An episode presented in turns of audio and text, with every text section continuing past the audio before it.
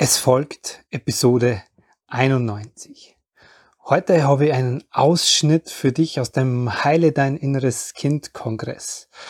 In diesem Gespräch spreche ich mit der Katharina über ja, ihre Reise mit ihren inneren Kindern und sie erzählt davon, was es für sie als Frau in ihren Beziehungen verändert hat und welchen Blick sie dadurch gekriegt hat auf sich selbst auf die Beziehung zu sich, mit ihr, mit ihren inneren Kindern und auf all ihre anderen Beziehungen, auch zu ihrer Tochter. Viel Freude damit. Herzlich willkommen und grüß dich beim Podcast Heile dein inneres Kind. Ich bin dein Gastgeber Stefan Peck und ich unterstütze dich auf deinem Weg mit deinem inneren Kind. Und da hat es begonnen und du hast jetzt mittlerweile äh, viele äh, dieser Kinder Kinder abgeholt, weil wir ja alle mehrere innere Kinder haben, je nach äh, Phase und je nach Entwicklung ist da so ein Teil in uns, der halt besonders geprägt wurde oder besondere mhm. Erfahrungen gesammelt hat. Gab es dann danach, na, nach diesem Baby, noch, noch ein Kind, was dir besonders ja. in Erinnerung ist aus dem ja, also, Prozess, der ja ein Prozess ist und der Weg ist? Überhaupt, also das muss ich ja auch dazu sagen, ich, das ist ja was, ähm, das ist so wie das Gefühl oft so, ja, jetzt, jetzt schaue ich mal und gehe zu meinem inneren Kind und dann mache ich das mal und dann ist es irgendwie, dann habe ich meine innere Kindarbeit getan und so.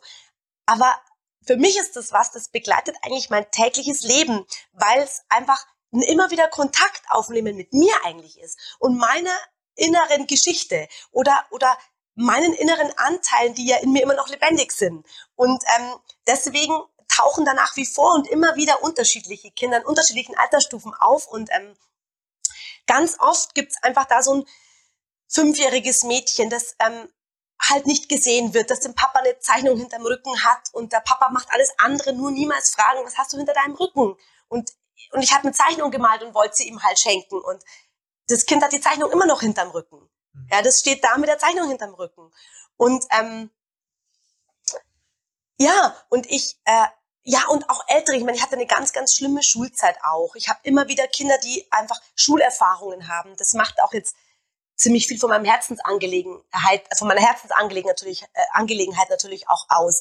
Ähm, das ist diese Erfahrung, die dieses Kind in der Schule gemacht hat. Das sind oft Bilder und ähm, und für mich ist einfach das größte Geschenk, dass ich mittlerweile einfach verstanden habe, dass niemand für diese Kinder sorgen kann, außer ich. Also weil ich meine, klar, wie ich Kind war, hätten es meine Eltern tun sollen. Die haben ja eh das Beste getan, was sie konnten.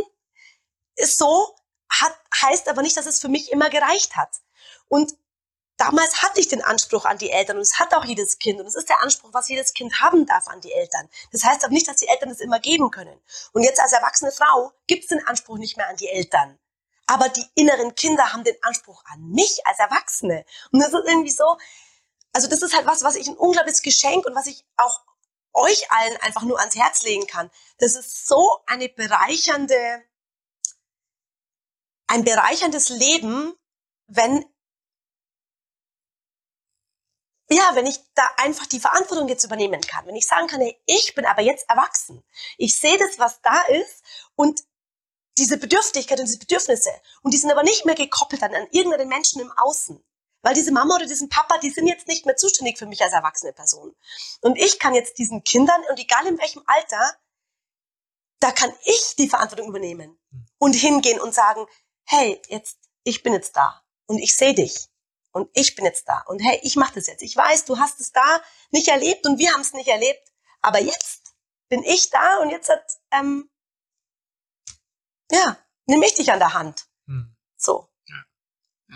Ja, vielen Dank für das wunderschöne Bild und auch das wunderschöne Gefühl dazu. Ich glaube, da kann sich jetzt jeder selber reinfühlen und das auch, auch mitfühlen und mitspüren.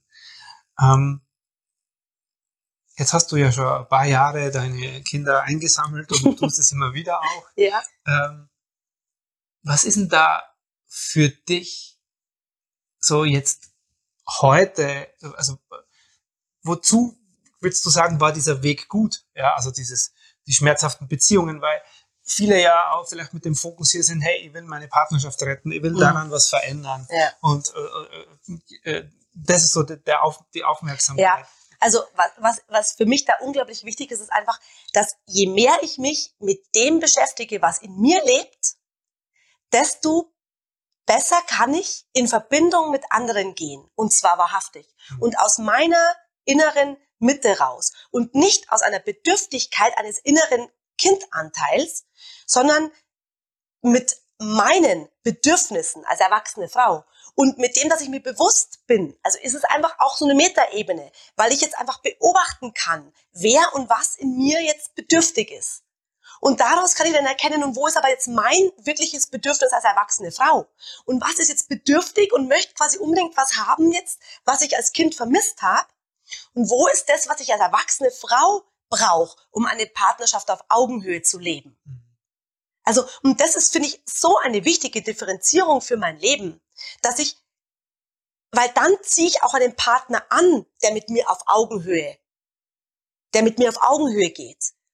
Und nicht nur ein gegenseitiges Getrigger die ganze Zeit, ja, wo man voneinander braucht und wo man, aber man braucht ja, eigentlich braucht man selber ja nicht, sondern es brauchen eigentlich die Kinder, die hätten mal gebraucht in der Vergangenheit. Hm von diesem anderen Menschen. Und ich meine, es macht einfach einen riesen Unterschied, ob ich für mich selbst als kraftvolle Frau stehe, die, ähm, die weiß, was ihre Bedürftigkeiten, ihre Bedürfnisse und ihre Kindheitserfahrungen sind und dann einem Mann begegne, also wenn ich komplett unbewusst über das Ganze bin und nur auf ihn leuchte und irgendwas von ihm möchte.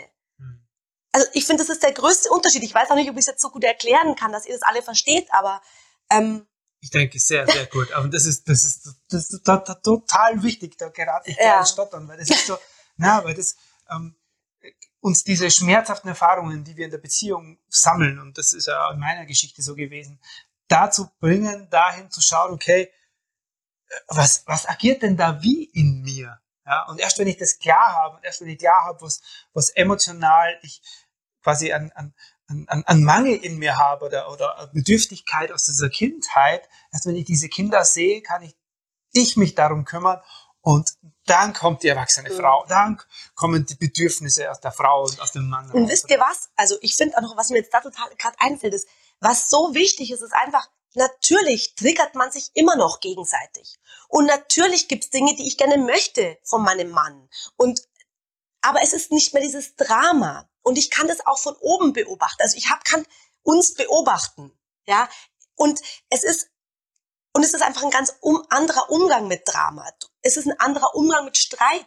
Und ich finde auch, du, es ist, also diese, die, diesen Wert von Streit auch zu erkennen, weil es einfach kein Drama mehr ist. Aber das, das ist total wichtig, was du sagst, weil das ist so dieses äh, im Streit und im Konflikt quasi dieses Bild ist dann ja immer dieses was wir unbewusst, wenn wir das nicht klar haben, stellen wir dieses Kind hin. Ja? Und ja. das Kind fühlt sich dann wieder nicht geliebt, das fühlt sich wieder nicht gesehen, das fühlt sich alleine gelassen, das fühlt sich vom Papa nicht gesehen. Und das macht dieses Drama und dann können wir, dann kann man auch nicht streiten. Das geht mhm. nicht, weil, weil das ja schon schmerzbesetzt ist. Ja, weil wenn ich streite, verliere ich wieder meinen Papa und dann geht der wieder ja. weg. Und die, den Schmerz wollen wir vermeiden. Ja? Genau. Und, äh, und das ist so wichtig, dass du das, dass du das mhm. beschreibst. Vielen Dank. Also, Oder auch eben diese, der Streit macht das Beziehungsende.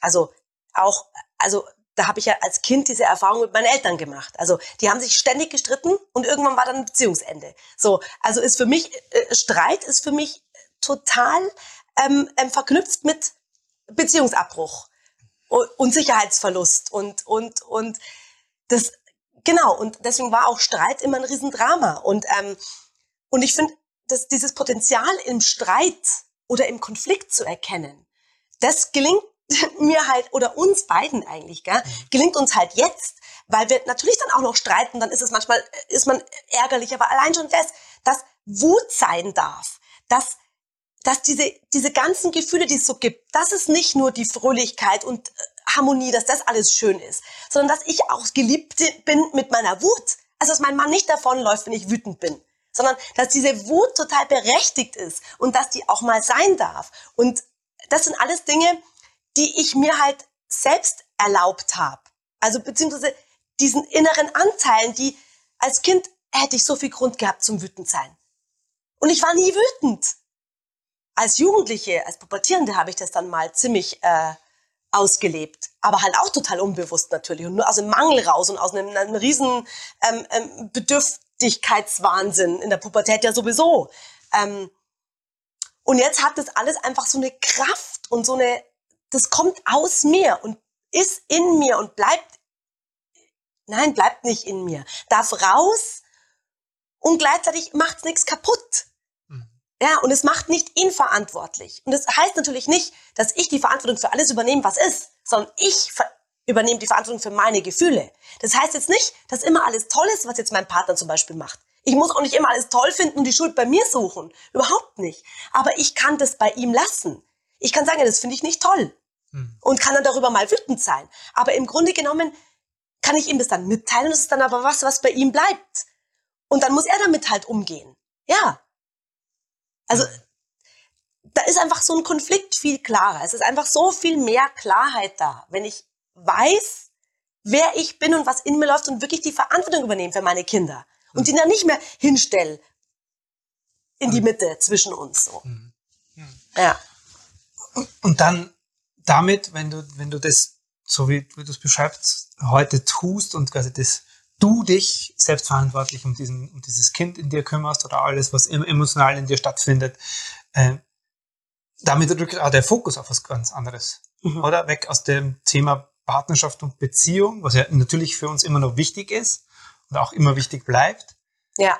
Also für mich ist halt gerade so ein ganz ein großes Thema auch und da haben wir nämlich vorher drüber gesprochen, deswegen ist es jetzt auch gerade noch so präsent, weil ähm, wir uns ja so viel über unsere Beziehung definieren. Und ich habe ja auch so dieses Bild immer von meiner Mutter, die mit ihren Scheinwerfern immer nur auf meinen Vater leuchtet. Und ähm, ich glaube, dass wir gerade als Frau, um, um, um wirklich stark zu sein, um wirklich Beziehungen auf Augenhöhe führen zu können, muss ich den Scheinwerfer weg von ihm nehmen. Und es ist genau dasselbe wie vorher habe ich gesagt, ich habe den Scheinwerfer sowieso immer ins Außen gerichtet, ja auch auf die Männer, anstatt in mich reinzuleuchten. Und so ist es da auch. Ich kann erst wirkliche kraftvolle Beziehung und freiwillige Beziehung und so dieses wahrhaftig authentische Beziehung führen, wenn ich halt mal schaue, was ist in mir? Und da können halt für mich so viele Dinge dazu. Deswegen ist es ein Thema, das führt eigentlich, keine Ahnung, zehn so Interviews, hm. weil es halt einfach wirklich darum geht, wie sehe ich mich? Wie sehe ich mich in der Welt? Wie sehe ich die anderen Menschen? Was was, was tue ich für die Welt, für die anderen Menschen? Was will in mir, was, was lebt in mir und was will in die Welt? Ähm, tue ich was nur für mich oder bin ich ein Mensch in der Menschenfamilie? So, also das sind so viele Themen, die, die wirklich wichtig sind und die ich in mir selbst bewege, um dann in Beziehung frei und offen treten zu können. Und nicht immer nur mein ganzes mein ganzes Augenmerk auf das Gelingen der Beziehung. Und nur dann ist das Leben glücklich und wertvoll, wenn diese Beziehung gelingt. Aber eigentlich geht es ja darum, dass ich erstmal schaue, okay, wer bin ich und wer bin ich in Bezug zu den anderen? Weil es geht nicht um dieses Ego, ich, ich, ich, ich, sondern es geht um dieses, wer bin ich? Was will ich mit meinem Leben und was will ich in Verbindung zu anderen? Und ja, genau war mein Punkt. Ja. Weil das ist für mich so ein Herzensthema, dass ich ja, da ewig. total spürbar. Und das ist aber so wichtig, das zu verstehen. Das funktioniert ja erst dann, dieses Fragen sich zu stellen, da hinzuschauen wenn, wenn mir nicht immer dieser, sag jetzt mal, emotionale Teil in mir im Wege steht und deswegen, äh, sag jetzt mal, Schwierigkeiten oder äh, in Beziehungen, nicht nur in Liebesbeziehungen, sondern in Beziehung zu meinen Eltern, in Beziehung zu meinen Kollegen, in Beziehung ja. zu meinen Kindern, da Probleme hervorruft, erst dann habe ich ja die Ressourcen überhaupt, ähm, äh, all diese ja. Fragen zu stellen, wenn ja. ich mich um den Teil gekümmert habe. Ja, und für mich ist es halt auch einfach was wahnsinnig Wichtiges, sind diese Kinder. Also weil mir halt die Kinder an sich so ein großes Anliegen sind, weil es ist nun mal so, wir alle waren diese Kinder, die eine mehr oder weniger glückliche Kindheit gehabt haben und mehr oder weniger gut begleitet wurden. Und ich meine, wir haben alle noch dieses alte Schulsystem erlebt. Wir, es ist alles andere als kindgerecht und menschenartgerecht. Und das liegt mir so am Herzen. Und dann zu erkennen, dass diese Kinder im Außen, also mein eigenes Kind, die Kinder vom Stefan, die Kinder, die ich in der Schule als Lehrerin gehabt habe, all die Kinder sind mir wahnsinnig wichtig.